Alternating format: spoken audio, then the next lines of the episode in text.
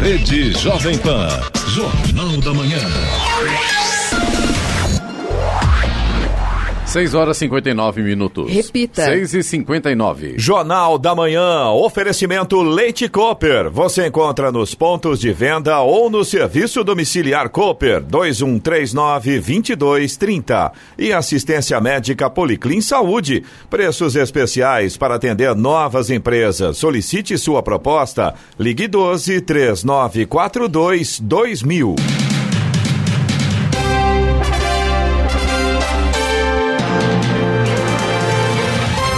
Olá, bom dia você acompanha o Jornal da Manhã. Hoje é quinta-feira, 5 de março de 2020. Hoje é o dia do filatelista, estudioso ou colecionador de selos de correio. Dia da música clássica. Vivemos o verão brasileiro em São José dos Campos, 19 graus. Assista ao Jornal da Manhã ao vivo no YouTube em Jovem Pan São José dos Campos. É o rádio com imagem. Já estamos ao vivo ou ainda pelo aplicativo Jovem Pan São José dos Campos. A Organização Mundial da Saúde, OMS, solicita um aumento de 40% na produção de máscaras cirúrgicas e de outros equipamentos de proteção para funcionários do setor de saúde. A OMS estima que 89 milhões de máscaras cirúrgicas serão necessárias mensalmente para médicos, enfermeiros e outros trabalhadores da linha de frente, já que o surto do coronavírus tem aumentado mundialmente. Vamos agora aos outros destaques do Jornal da Manhã.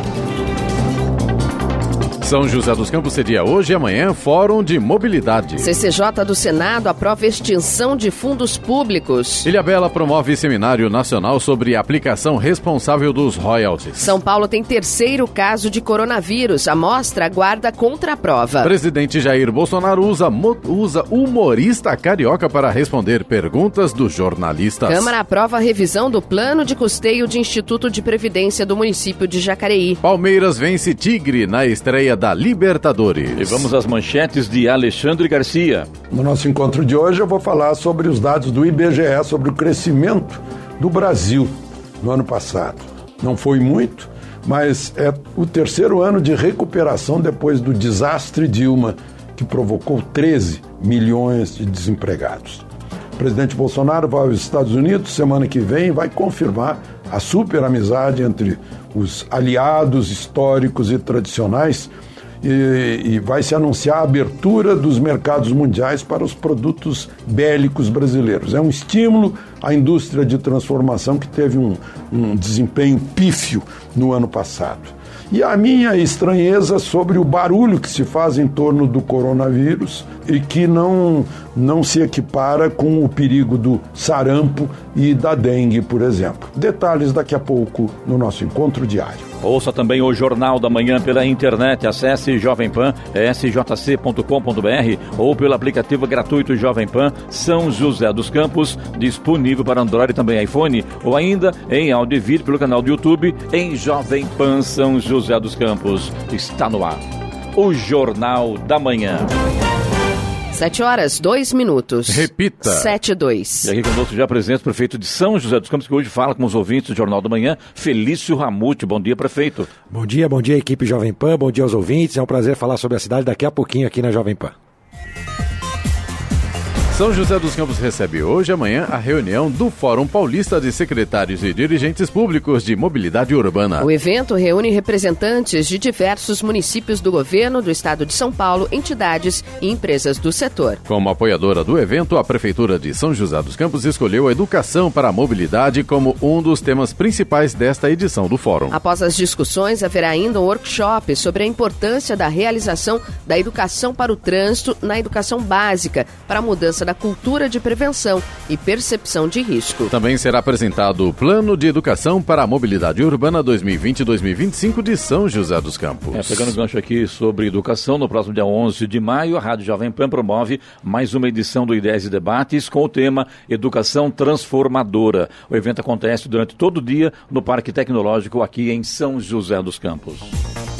A Comissão de Constituição e Justiça, CCJ, do Senado, aprovou ontem a proposta de emenda à Constituição, a PEC, que extingue a maior parte dos fundos públicos e permite que seus recursos sejam utilizados para pagamento da dívida pública. Hoje existem 281 fundos públicos que acumulam quase 220 bilhões de reais. Desse total, 248 são infraconstitucionais, ou seja, não estão previstos nominalmente na Constituição e, por isso, podem ser modificados. Dos 248 fundos públicos infraconstitucionais, a proposta aprovada pela CCJ manteve quatro: de segurança pública, Fundo Penitenciário, Fundo Nacional Antidrogas e Fundo Nacional de Desenvolvimento Científico e Tecnológico. A proposta segue agora para análise do plenário do Senado, onde precisa ser aprovada por ao menos 54 senadores em dois turnos, ou seja, em duas votações realizadas separadamente. Eloy, vamos lá de estrada agora aqui. A gente, eu passei agora na Via Dutra e ali tem neblina, em pleno verão, neblina na Via Dutra. É, a chegada a Campos do Jordão, nesse momento também tem neblina aqui em Jacareí, ali no Santa Helena, onde fica o nosso sistema de transmissão por volta de 5h40, 15 para 6 da Paula. manhã. Santa Paula, exatamente. Isso. Também tinha neblina. A gente está no caminho do outono, Clemente. Vamos. Ou vamos, inverno? É, vamos detalhar aqui as estradas.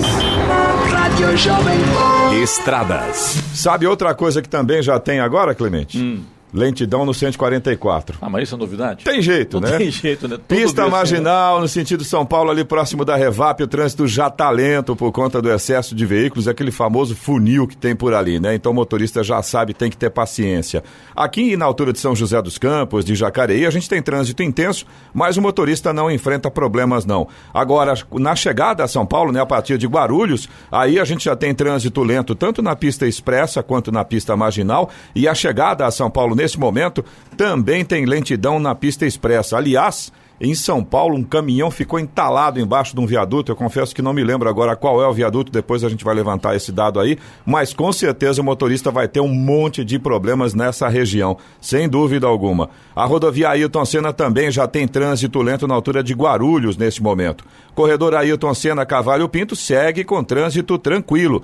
A Oswaldo Cruz, que liga Taubaté ao Batuba, também tem trânsito fluindo bem. E a Oswaldo Cruz está naquela situação curiosa. A altura de Taubaté a gente já tem sol, chegada ao Batuba tem sol, mas no trecho de serra ainda tem alguns pontos com neblina. A mesma situação acontece inclusive na rodovia dos Tamoios, que liga São José a Caraguá. Trânsito livre, motorista não tem problemas nesse sentido. Na altura aqui, saída de São José dos Campos tem sol, chegada a Caraguá tem sol, mas a partir do Planalto, finalzinho do trecho de Planalto, ali no trecho de serra também, alguns pontos ainda com neblina. E a Floriano Rodrigues Pinheiro, que dá acesso a Campos do Jordão, ao sul de Minas, como eu comentei agora há pouco, a chegada a Campos do Jordão tem neblina, mas ao longo da rodovia tem sol, trânsito bom. Como motorista é também, né, Eloy? O sol está timidamente chegando, né? é, exatamente. Aqui na nossa região está chegando Tá agora. chegando, é a previsão hoje é por aí. Depois a gente vai contar os detalhes da previsão do tempo também. Agora 7 horas, 7 minutos. Repita. 7 e 7. Jornal da Manhã. Oferecimento assistência médica Policlin Saúde. Preços especiais para atender novas empresas. Solicite sua proposta. Ligue 12 3942 2000. E Leite Cooper. Você encontra nos pontos de venda ou no serviço domiciliar Cooper 2139 2230. Jornal da Manhã. 7 horas 10 minutos. Repita. 7 e 10. Por unanimidade, os vereadores de Jacareí aprovaram na noite de ontem o projeto de lei do prefeito Isaías Santana, que altera o plano de custeio do regime de previdência social dos servidores públicos de Jacareí. O projeto altera o percentual de contribuição mensal destinado à amortização do déficit técnico previdenciário apurado pelo Instituto de Previdência do município de Jacareí. A medida altera o parágrafo que institui o plano de custeio do regime de previdência social dos servidores públicos do município de Jacareí. No Jornal da Manhã, tempo e temperatura. E hoje a nebulosidade persiste no litoral norte com condição para chuvas fracas e isoladas a qualquer momento do dia. Nos demais pontos da região, o sol deve predominar entre nuvens e haverá pequena chance de chuva em alguns pontos a partir da tarde. As temperaturas máximas entrarão em elevação. Em São José dos Campos e Jacareí, os termômetros devem registrar hoje máxima de 27 graus. Neste momento, 19 graus. Aeroporto de Congonhas, em São Paulo, opera por instrumentos nesta manhã. Já o aeroporto de São José dos Campos e o Santos Dumont, no Rio de Janeiro, estão abertos para pousos e decolagens. 7 horas 11 minutos. Repita. 7 e 11. Jornal da Manhã. A palavra do prefeito. Muito bem, como já falamos aqui hoje, agora com o prefeito pela manhã, hoje conosco o prefeito Felício Ramuto respondendo às perguntas dos ouvintes do Jornal da Manhã. Tudo bom, prefeito? Bom dia, tudo bem? Bom dia aos ouvintes. Começar falando sobre a colocação do Eloy, falando do quilômetro 144. Todo dia aqui vocês falam sobre essa informação, né? E daqui a pouco tem o 138 é. também e o 154 lá na Johnson. E o interessante é que é justamente ali onde deixa de ter a via duplicada, né? Ali perto do macro, onde há o afunilamento para que tudo chegue chegue na pista expressa da Via Dutra. E no caderno né, de duplicação da nova concessão da Dutra, não constava a, a duplicação daquelas marginais. Ou seja, a gente ainda tem que viver com esse problema por 30 anos. 30 anos. Nossa equipe técnica, então, verificou isso e eu fui a todas as audiências públicas e conseguimos reverter essa situação. Ainda não de forma formal, mas o ministro Tarcísio, na sua última declaração pública, disse que todas as correções solicitadas pela Prefeitura de São José dos Campos foram atendidas, serão atendidas na publicação, então, do novo caderno, que foi muito bom. A audiência pública, uma grande licitação, e a audiência aprovou a humildade, inclusive, dos técnicos, que repararam que aqui em São José estavam cometendo um grande erro. Então, agora, segundo o ministro, estão garantidas as marginais em São José dos Campos, desde Jacareí até Caçapava, dos dois lados, justamente com o objetivo de evitar esse tipo. É, o Eloy vai ter que ter outro assunto de manhã, se Deus mudar, quiser, em alguns anos ele vai ter que mudar Prefeito, vai ser uma delícia chegar e falar aqui, olha, a região de São José dos Campos e Jacareí não tem pontos de lentidão. Vai ser ótimo. É isso mesmo. Então agora a gente não sabe ainda o prazo, vai sair o um novo caderno para dizer quando da nova concessão terá que ser executada, então, as marginais da Dutra, uma conquista dos técnicos da prefeitura, né, através dessa concessão, uma iniciativa importante é, do governo federal, de em vez de renovar, porque a Via Dutra vinha sendo renovada a sua concessão, por isso que a concessão concessionária não tinha obrigação de fazer muita coisa. Agora não, no caderno fica claro o que tem que ser feito, São José vai ganhar muito com isso. Parabéns à nossa equipe técnica é, e, claro, eu tive a oportunidade de participar de todas as audiências públicas, mostrando a importância. E mais do que isso, viu, Clemente? Juntamos as indústrias, inclusive a própria Embraer, a Prolinde, o Parque Tecnológico participaram das audiências, mostrando que ali não estava previsto marginais e agora a Embraer, por exemplo, tem 5 mil pessoas trabalhando ali e seriam necessárias essas marginais. Uma conquista da cidade. Só lembrando que ali, na, na, está falando ali na altura do 144, passa ali a Via Cambuí, com um dos maiores viadutos. Né? Então você construiu esse viaduto enorme e a viaduta que realmente está ali há mais de 20 anos ali, a coisa é complicada, né, prefeito? É verdade, mas se Deus quiser agora, na próxima concessão, esse vai ser um problema que vai ficar para o passado. E a Via Cambuí, quando é que será entregue de, eh, de forma definitiva, prefeito? 30 de março, ontem inclusive tive andando por toda a Via Cambuí, está muito adiantada, existem trabalhos pontuais sendo feitos, o asfalto em si da via toda já está pronto, a gente está terminando as ciclovias, detalhes de grama. Então, até dia 30 nós vamos entregar a Via Cambuí. Na sua totalidade. É, na sua totalidade, sim. É, lembrando, nós incluímos várias novidades na Via Cambuí que não existiam previsão no projeto. As duas novas rotatórias, a saída, a alça do viaduto para o Rio de Janeiro, uma alça ali na Vila Tatetuba, que foi inclusive renegociada com os, com os moradores que fizeram também um apontamento importante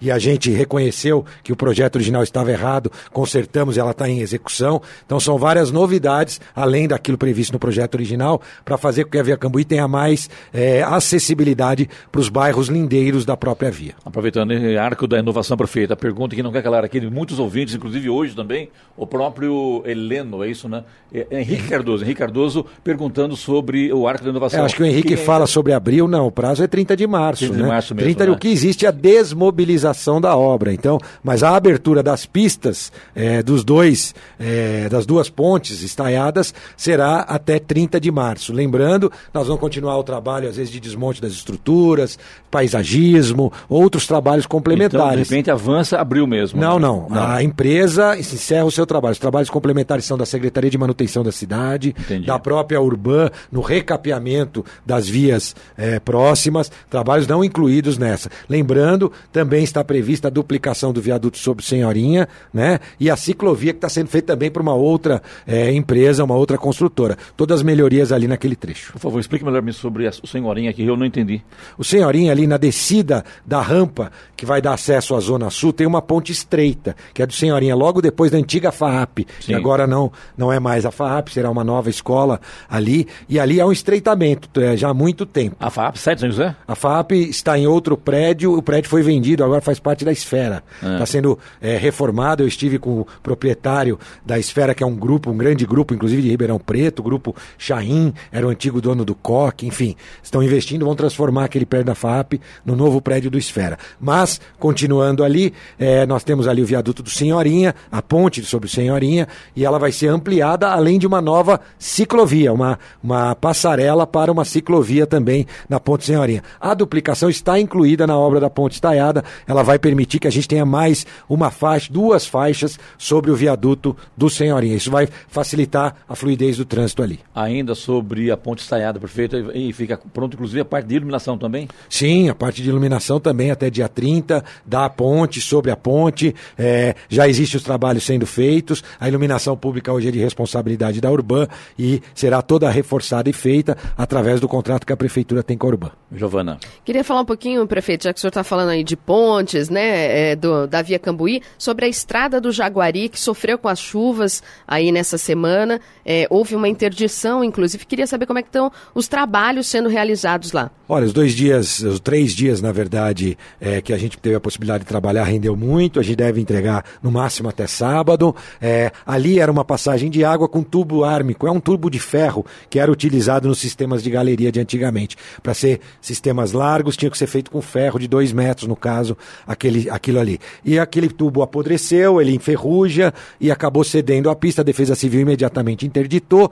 Agora nós estamos trocando por uma duela, inclusive com uma seção maior de dois metros e meio, uma obra aí definitiva para é, nunca mais a gente precisar é, ali fazer qualquer tipo de intervenção naquela travessia, já que o tubo de concreto tem uma durabilidade muito, muito maior. Qual foi o impacto ali, prefeito? Olha, ali agora é, os, as pessoas que utilizam o transporte público têm que fazer a baldeação, então elas param de um lado do, da ponte, descem do ônibus, pegam o ônibus do outro lado, então atrapalha houve bastante. Houve um isolamento, então. É, houve um isolamento, uma interdição completa, né? A gente manteve uma passarela para as pessoas poderem fazer essa baldeação, mas eu acredito que até sexta, até amanhã, no máximo sábado, a gente libere o trânsito definitivo para carros e também caminhões e ônibus. Prefeito, muita gente reclamando ali na subida da avenida Inácio Penido, ali no Aquários, quando você faz o, a rotatória para subir sentido Cassiano Ricardo, é, o retorno é, é, próximo ali da Cassiano Ricardo e fica aí à tarde, as pessoas ali, é uma, uma, zona residencial, querem retornar para suas casas, não conseguem, tem que ir lá na próxima Cassiano Ricardo e não tem retorno antes. E o pessoal que desce a Cassiano Ricardo acaba impossibilitando que as pessoas consigam fazer esse retorno e causa um transtorno violento, prefeito. Isso na descida no sentido da rotatória? Na, é, no sentido da. Não, para subindo, subindo.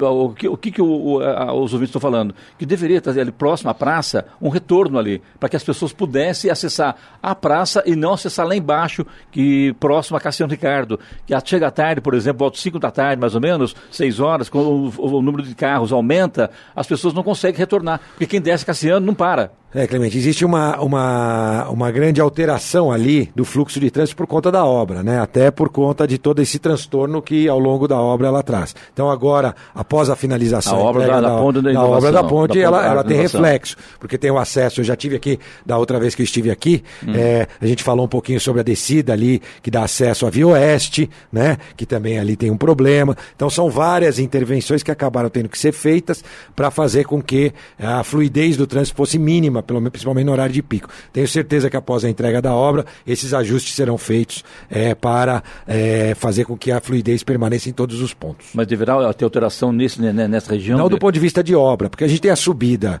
logo após o Colinas, a gente tem já no Tori o retorno. Depois você tem um outro retorno lá na frente. Nós não tivemos nenhum, é, é, nenhum novo retorno fechado nesse caso. O que existe talvez é maior fluxo de carros, de veículos, é, por conta da obra, mas tudo isso deve se adequar na liberação. Então, ao longo do mês de abril, a gente deve fazer todas esses, essas novas acertos, vamos dizer assim, os ajustes finos para poder garantir a fluidez de toda a região, na verdade, que foi afetada com a obra da Ponte Estaiada. Mais do que isso, também reclamam sobre a falta de locais para estacionar. Diz que muitos funcionários ali, inclusive tem fórum, tem é, Justiça Federal, enfim, é, vários escritórios é, médicos e o pessoal chega, o pessoal chega pela manhã, estaciona o carro e só tira à tarde. E as pessoas que querem acessar não conseguem porque não tem onde estacionar.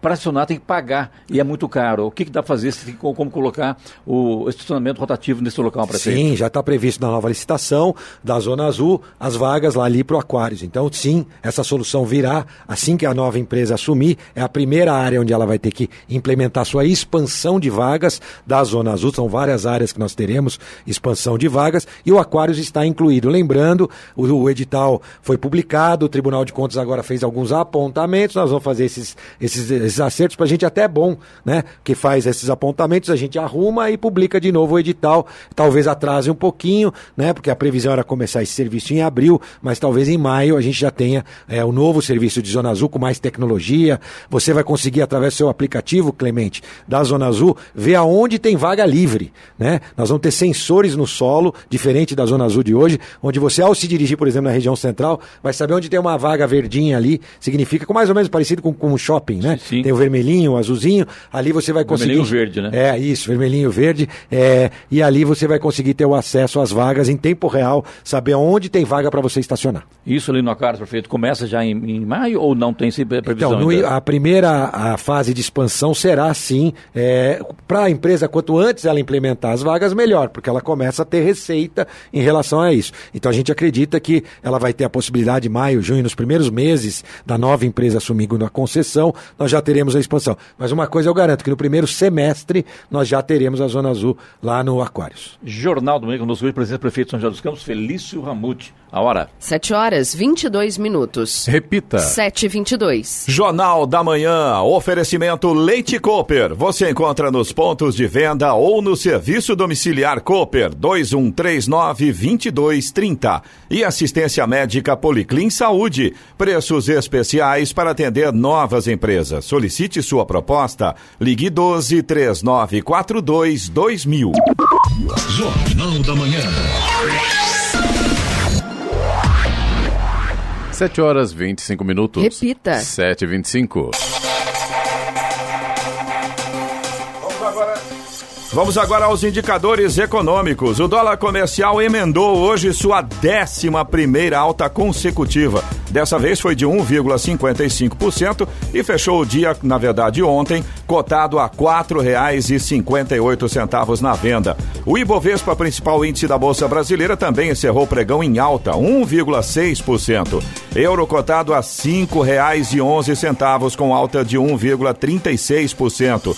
Nos Estados Unidos, Wall Street fechou ontem com forte alta, celebrando a volta do ex-vice-presidente Joe Biden ao favoritismo para as primárias democratas. O índice industrial Dow Jones teve alta de 4,53% e o tecnológico Nasdaq subiu 3,85%. Giovana, vamos aproveitar aqui para entrar com a nossa boa notícia do dia? Vamos lá. Como alternativa às fortes chuvas que castigaram Minas Gerais em 2020, alunos do SESI de Contagem desenvolveram um projeto que promete preservar vidas em novos casos de enchentes. O sistema de alerta batizado de monitoramento de zonas de risco risco inteligente, Metron, funciona a partir de sensores instalados nas galerias de águas pluviais. O Metron tem dois sensores na mesma galeria, posicionados em alturas diferentes. Quando a água atingir o primeiro nível, mais baixo, será enviado um sinal para a Defesa Civil avisando que determinada área está em alerta.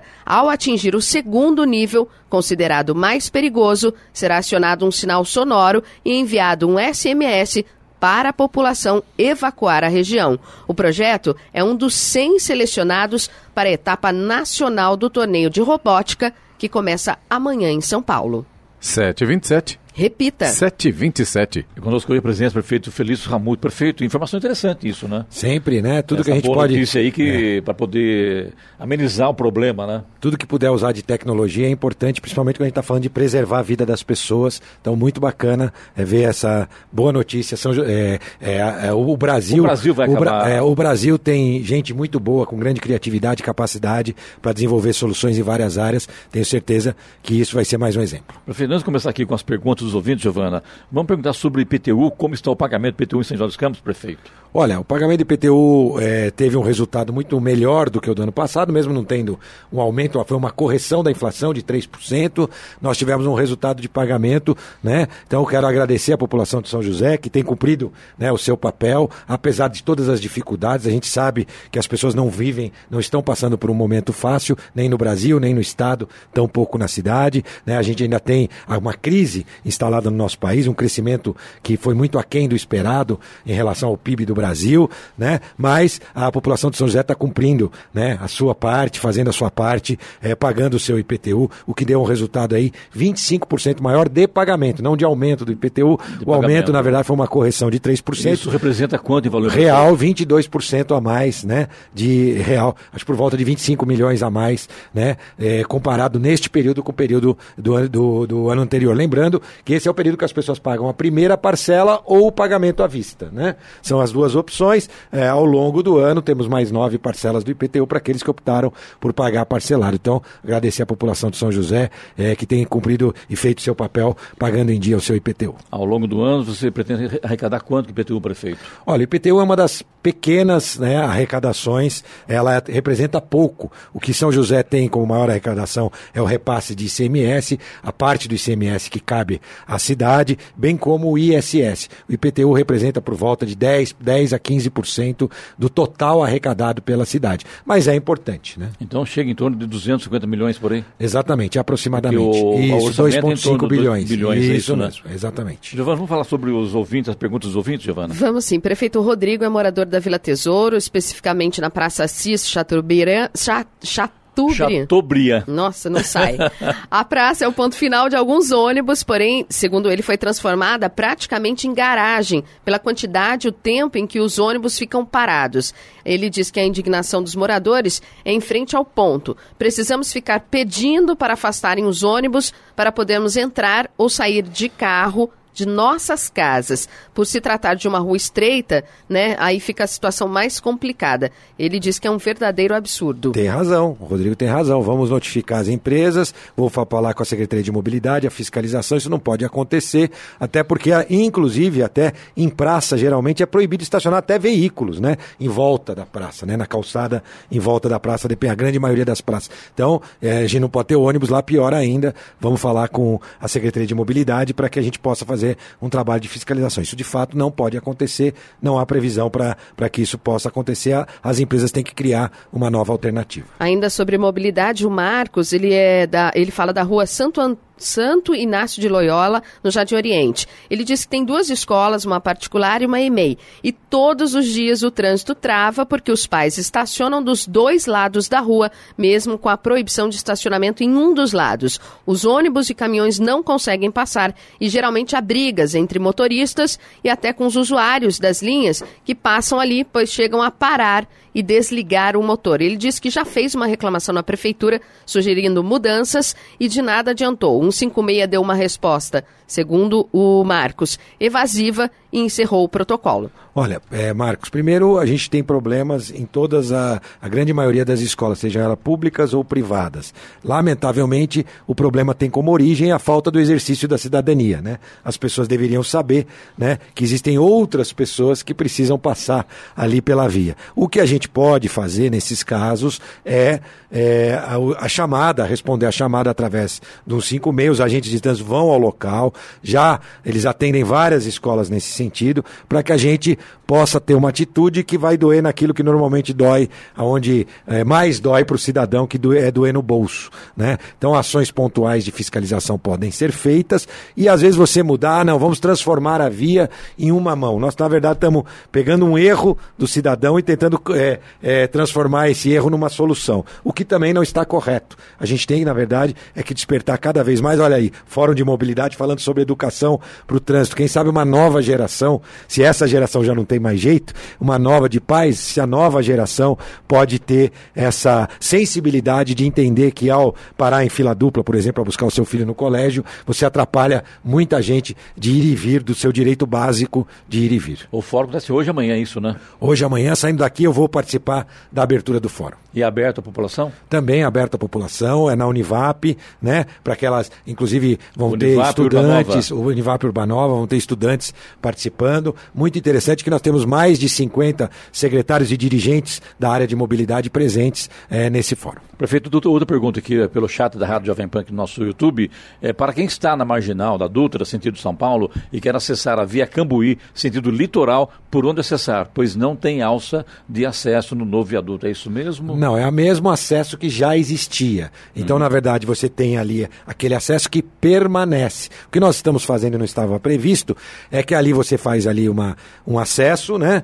É, faz a voltinha, passa quase na frente de uma fábrica que chama TI, né? E segue para uma marginalzinha. O que nós estamos fazendo agora é uma agulha que ele vai poder, logo após passar por baixo do viaduto da Via Cambuí, ter o acesso da Via Cambuí. Não vai pegar essa marginalzinha. Também é uma novidade, mas enquanto isso ele já consegue ter o acesso, porque ele consegue ir por essa marginalzinha e entrar na rotatória que nós criamos e aí seguiria. Claro, ainda não está aberto, mas vai ser por ali que ele vai ter acesso. Então, indo para o Rio de Janeiro, para que ele possa seguir para o litoral. Outra pergunta do chat aqui do YouTube é o Newton Serpa. É, pergunta para o prefeito, por gentileza, bom dia, prefeito, é, com relação à ponte que liga Caçapava pelo Luso. Qual a previsão dessas obras aí e a manutenção geral da estrada? Olha, ali é uma ponte que é de São José e Caçapava. A parte que cedeu foi a cabeceira do lado de Caçapava. Então essa é uma obra de responsabilidade da prefeitura de Caçapava. Nós até ajudamos com é, um arame de gabião, gaiolas de gabião, para poder facilitar o trabalho da prefeitura de Caçapava. Mas é de responsabilidade da prefeitura de Caçapava. Portanto, o prazo da obra deve ser questionado ao prefeito de Caçapava. Nós não temos ainda a informação completa. Eu sei que eles estão lá mexendo nesta obra e nós fornecemos uma parte do material para ajudar a execução. O lado de São José não teve problema. Prefeito, falando das estradas, a gente percebe que com as chuvas e a gente recebe aqui muita reclamação dos ouvintes com relação aos buracos pelas ruas da cidade. É, com a chuva parece que eles abrem facilmente e muito rápido. Isso diz respeito à qualidade do serviço ou não? Porque faz o buraco, vai lá, faz o tapa-buraco. Vem a chuva, abre de novo o buraco. A gente tem recebido muitas reclamações nesses últimos dias. É, o problema, na verdade, é do próprio tapa-buraco em si, não da qualidade em si, né? Mas quando você faz o tapa-buraco, tapa aquele trechinho do buraco, você corre esse risco de, com a força. Aliás, nós vimos até lá na época de Minas, levando, não lembro, uma faixa de segurança, né? Levou asfalto inteiro, a força da água acaba é, fazendo com que esses remendos feitos no asfalto acabem saindo Sai. no momento de uma, de uma força, às vezes, de uma correnteza de água. É, de fato, a cidade precisa de um programa de recapeamento de curto e médio prazo e é o que nós começamos e estamos fazendo. 30 milhões de reais investidos em recapeamento, que é a solução definitiva. É a gente pegar essas vias que estavam cheias de remendos e poder recapear. Já fizemos isso é, em algumas vias, como o um trecho da Andrômeda, Cidade Jardim, Aldemo Veneziane na Zona Norte. Estamos fazendo um trecho da JK, onde ela encaixa com a via Cambuí, né? Então, uma série de trechos que nós estamos fazendo e vamos continuar fazendo. Agora a gente não pode parar de fazer recapeamento. A cidade tem que ter constantemente um serviço de recapeamento para que ao longo de quatro, cinco, seis anos a gente tenha a grande maioria das vias já recapeada. Lamentavelmente a cidade ainda tem muitas vias com problemas graves é, em relação a remendos em cima de remendos, em cima de remendos e nós estamos paralelo a isso para vocês terem uma ideia. Tive uma reunião essa semana com a Congás Né? Existem também as obras feitas pelas concessionárias que atrapalham muito. Tem o famoso buraco que é aberto pela Sabesp e a população, claro, põe a culpa no prefeito, que pouco interessa para a população quem é o responsável Sim. pelo fechamento ou pela abertura daquele buraco. Então, a gente tem também esse problema com as concessionárias. Me reuni com a, com a Congás para uma nova dinâmica né, que nós queremos implementar, tanto para a Congás quanto para a própria Sabesp, que tem contratado empreiteiras que não têm feito um serviço de qualidade também.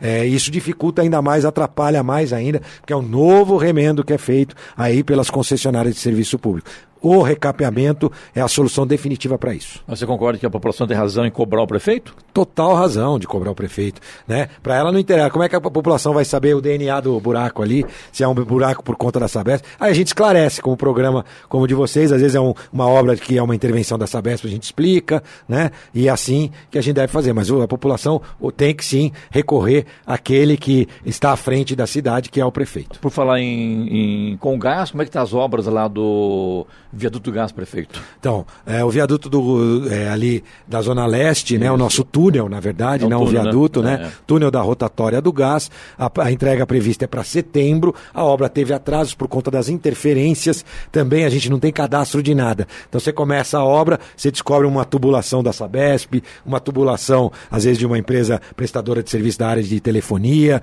e isso atrapalha muito. Historicamente, nenhuma cidade do Brasil conseguiu criar um cadastro do que tem embaixo do solo. Esse é um desafio também é, para que próximos gestores possam é, fazer que a cidade tenha um cadastro, fazer um raio-x ali é, do subsolo da cidade, para que a gente tenha o cadastro perfeito, para a gente não ter problemas de atraso nas obras. É, lembra, na Ponte Estaiada nós acabamos é, atingindo um cabo de telefonia, até na época da Vivo, existia um grande cabo, ficou ninguém sabia que tinha uma lá, né? parte da cidade sem o cabo, ninguém nem sabia que aqueles cabos estavam lá.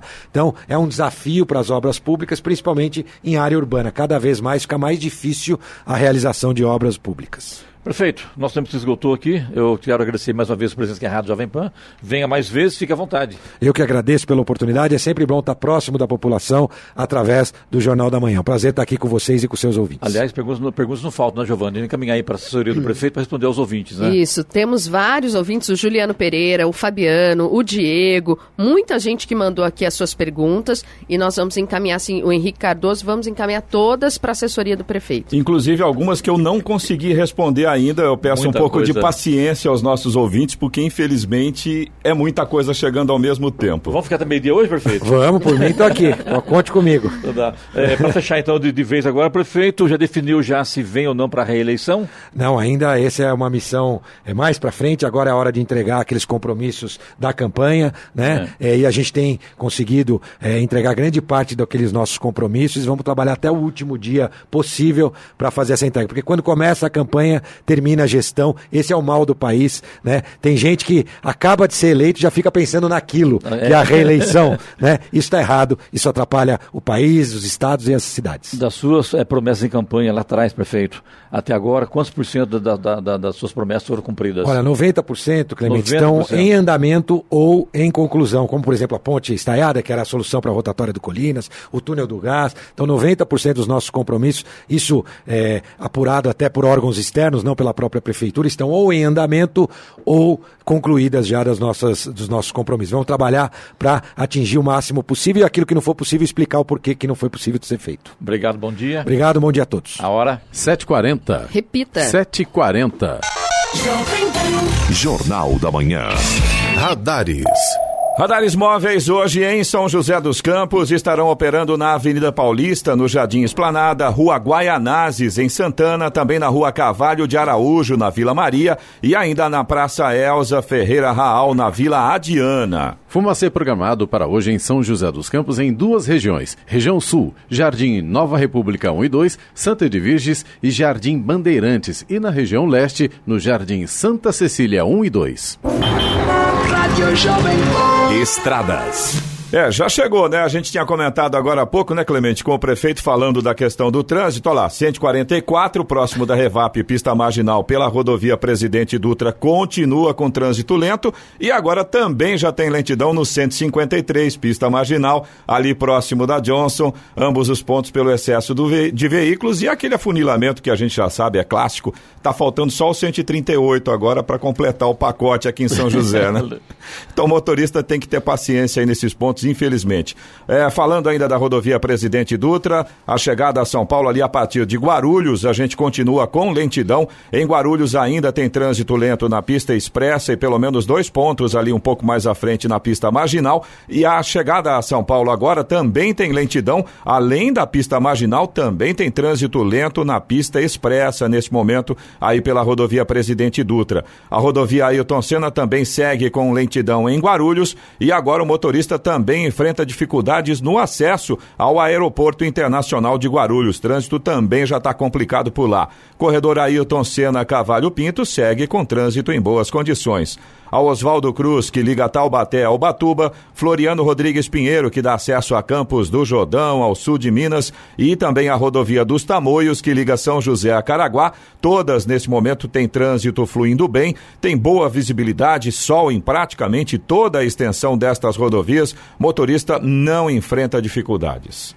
7 horas 42 minutos. Repita. 7h42. Jornal da Manhã. Oferecimento assistência médica Policlin Saúde. Preços especiais para atender novas empresas. Solicite sua proposta. Ligue 12 3942 2000. E Leite Cooper. Você encontra nos pontos de venda ou no serviço domiciliar Cooper 2139 2230. Jornal da Manhã. 7h45. Repita. 7h45. E vamos a Brasília para o comentário de Alexandre Garcia. Bom dia, Alexandre. Bom dia, Giovana. O IBGE finalmente informou o PIB do ano passado. O crescimento da economia brasileira, de tudo que se produz, serviços, né, enfim, é, o movimento econômico do país cresceu 1,1%. Né? É, são, significa que é o terceiro ano consecutivo de recuperação depois daquele segundo mandato de Dilma, aquele desastre em que tudo deste país caiu mais de 7% né, em dois anos. Foi a maior recessão da história brasileira. No governo Temer, teve dois anos de 1,3% de crescimento e agora 1,1% de crescimento. Ministro Paulo Guedes disse que esperava isso e que espera para este ano um crescimento de 2%. Né? O, o grande crescimento nesse 1,1% foi do consumo das famílias, cresceu 1,8%. Claro que não faltou crédito. O crescimento do crédito foi de 11%, o maior desde 2010. O agro, sempre presente, cresceu 1,3%. A indústria da construção cresceu bem, 1,6%. Cresceu bem nos termos relativos, né? a média de 1,1%. A indústria da construção tem um fator gerador muito grande, né? é uma cadeia produtiva e, e comercial muito grande. Né? E, ao mesmo tempo, dá emprego. Como a gente tem visto, o, aquele acervo imenso assustador de 13 milhões de desempregados deixados por Dilma já está baixando, né? já está em 11, 11 milhões e 900, e estimulou muita gente a ser dona do próprio nariz, com iniciativa própria né? e, é, é, e, e capacidade de administrar a sua, a sua atividade, a sua renda. Bom, mas enfim, caíram as, as, as falências, né? caíram muito. 10,5% nos últimos 12 meses. Caíram as, as é, liquidações é, judiciais, né? os acordos judiciais, é, em 5,5%. Né? O... Mas, enfim, é, são dados. A, a, indústria da transformação, infelizmente, ficou lá embaixo. Né? 0,1% de crescimento, um décimo por cento de crescimento. Outro dia eu reclamei aqui da da falta de, de estímulo aí da, da indústria. Né? O agro vence todos os percalços, e não são poucos, e a indústria parece que fica se queixando, mas não não vence seus percalços. Há óbice, sim, né? mas tem que, tem que vencê-los. Há uma esperança para a indústria de transformação, mais exatamente para a indústria bélica. Né? Na semana que vem, o presidente Bolsonaro vai aos Estados Unidos, parece que já está tudo pronto para anunciar o acordo de, de mercado bélico, abrindo o mundo para o Brasil. Né? O Brasil já vendeu muito para o Oriente Médio, veículos, vendeu eh, produtos da Avibras, produtos de, de artilharia, foguetes e tal. Né? E, e, tínhamos um grande produto o tanque Osório da Ingesa, mas por questões de mercado não foi para frente, ficou para trás. Né? Temos um potencial imenso na indústria bélica de abertura. Bom, e temos um outro probleminha, que é, é, é esse susto que está se dando, e eu fico me perguntando por quê, sobre coronavírus. A gente está no Brasil com três ou quatro casos de coronavírus. E a gente tem só aqui, na capital do país, eh, quase 600 casos comprovados neste ano, de dente.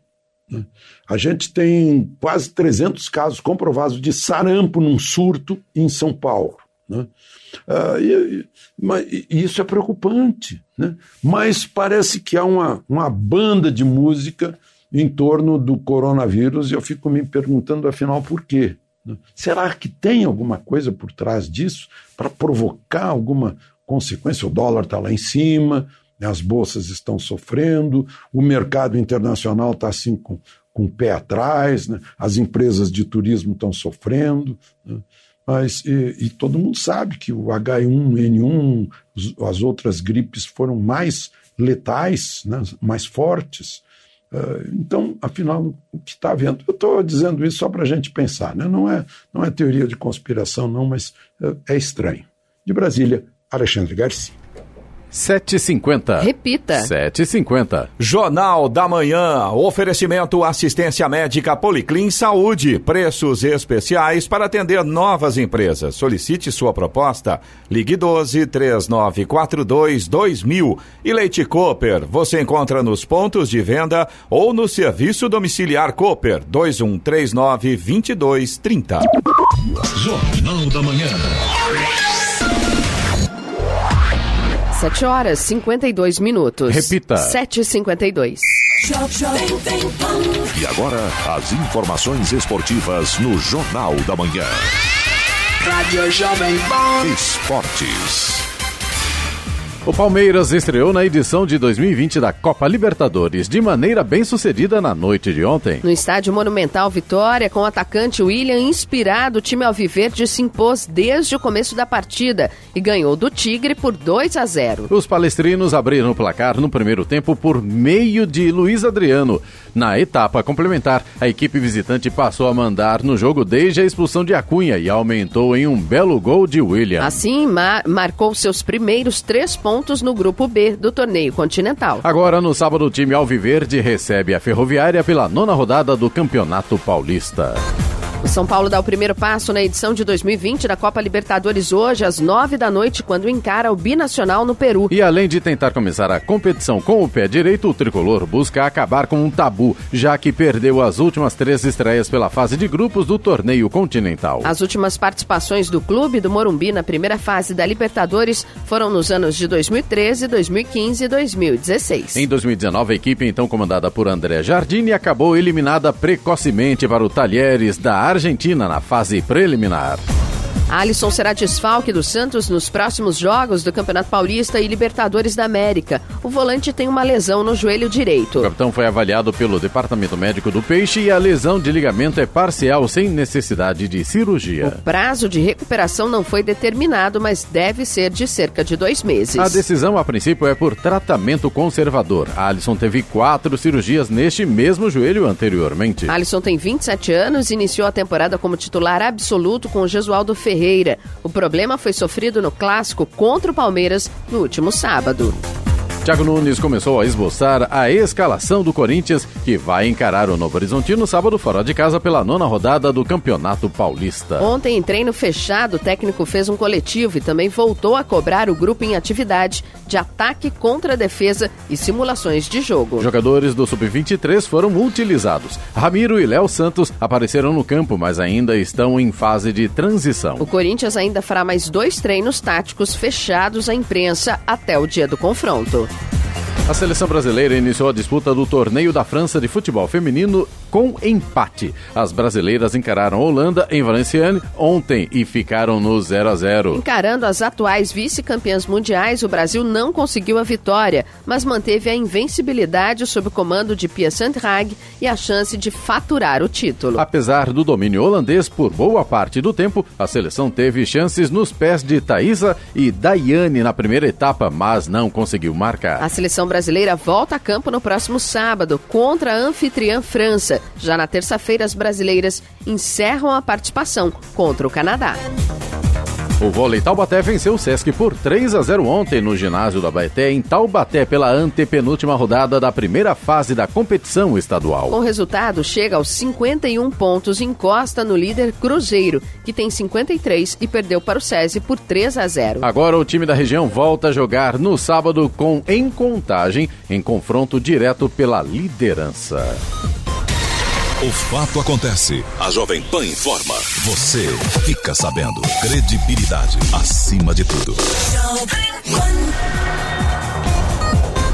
A Prefeitura de Ilhabela alterou a data do terceiro Seminário Nacional sobre Aplicação Responsável dos Royals. O evento será no dia 27 de março, no auditório do Paço Municipal no Perequê, e contará com a participação de autoridades e representantes de órgãos ligados ao tema. A intenção é debater a utilização responsável dos royalties com um planejamento de modo a preparar as cidades para o futuro. O Seminário Nacional sobre a Aplicação Responsável dos Royalties resultou na criação de um fundo de aplicação dos recursos para assegurar a qualidade dos investimentos e serviços no futuro. O presidente Jair Bolsonaro fez piada ontem e usou o humorista carioca em uma ação ensaiada para responder às perguntas dos jornalistas. O comediante Marvio Lúcio chegou ao Palácio da Alvorada pouco antes do presidente em um carro oficial. Ele estava fantasiado de Jair Bolsonaro, usando uma faixa presidencial. O presidente compartilhou o vídeo em seu perfil no Facebook, onde escreveu Bolsonaro no Alvorada. O humorista queria que os repórteres fizessem perguntas a ele, mas não houve questionamentos. Quando o próprio presidente chegou, ele passou a dizer ao comediante as respostas que deveria dar às perguntas dos jornalistas. Agora 7h57. Repita. 7h57. E vamos ao destaque final. O plenário do Supremo Tribunal Federal decidiu ontem, por unanimidade, manter a regra que prevê votação individual mínima para que o candidato possa assumir uma cadeira na Câmara dos Deputados sob o sistema proporcional de votação pela redação atual do artigo 108 do Código Eleitoral, pode assumir uma cadeira no parlamento somente o candidato que obtiver em seu nome os votos de, no mínimo, 10% do quociente eleitoral, que é a quantidade de votos válidos dividida pelo número de vagas. A norma aprovada pelo Congresso na mini-reforma eleitoral de 2015 tem como objetivo reduzir os efeitos do chamado efeito tiririca, em que um puxador de votos acabava elegendo também candidatos com votações individuais inexpressivas. Isso porque, pelo sistema atual, cada partido tem direito a um número de cadeiras proporcional aos votos obtidos por todos os candidatos da legenda quociente partidário. Em 2011, por exemplo, o palhaço Tiririca foi eleito deputado com mais de um milhão de votos e acabou garantindo mais três cadeiras para sua coligação. Outro caso citado pelos ministros durante o julgamento foi o do deputado Enéas, que, ao ser eleito pelo antigo Prona com mais de um milhão de votos em 2002, acabou permitindo que mais cinco candidatos do partido entrassem na Câmara, alguns deles com menos de mil votos. Os partidos Patriota e PSL haviam ido ao Supremo para tentar derrubar a votação mínima individual. Isso permitiria que aumentassem o número de cadeiras a que tiveram direito na última eleição, por exemplo. Ambos alegavam graves distorções no sistema de votação, pois, pela nova regra, acabavam desperdiçados os votos dados àqueles que não alcançavam 10% do quociente eleitoral. O relator do assunto no Supremo, ministro Luiz Fux, discordou, afirmando que a distorção se dava, na verdade, antes da nova regra. Ele foi acompanhado por todos os ministros. Como a votação individual mínima, torna-se possível, porém, que um partido tenha direito a um número de vagas, mas não tenha candidato com votos suficientes para ser eleito. Notícia. Rádio Jovem Pan. 8 horas. Repita. 8 horas. Jornal da Manhã, oferecimento Leite Cooper. Você encontra nos pontos de venda ou no serviço domiciliar Cooper 2139 2230. E assistência médica Policlin Saúde. Preços especiais para atender novas empresas. Solicite sua proposta. Ligue 12 3942 2000.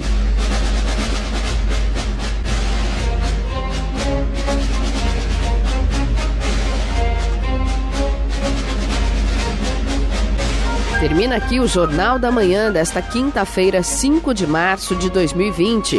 Confira também esta edição no canal do YouTube em Jovem Pan São José dos Campos, em podcasts nas plataformas Spotify, Google e Apple. Voltaremos amanhã às seis em ponto. Um bom dia a todos e até lá. Bom dia, Vale.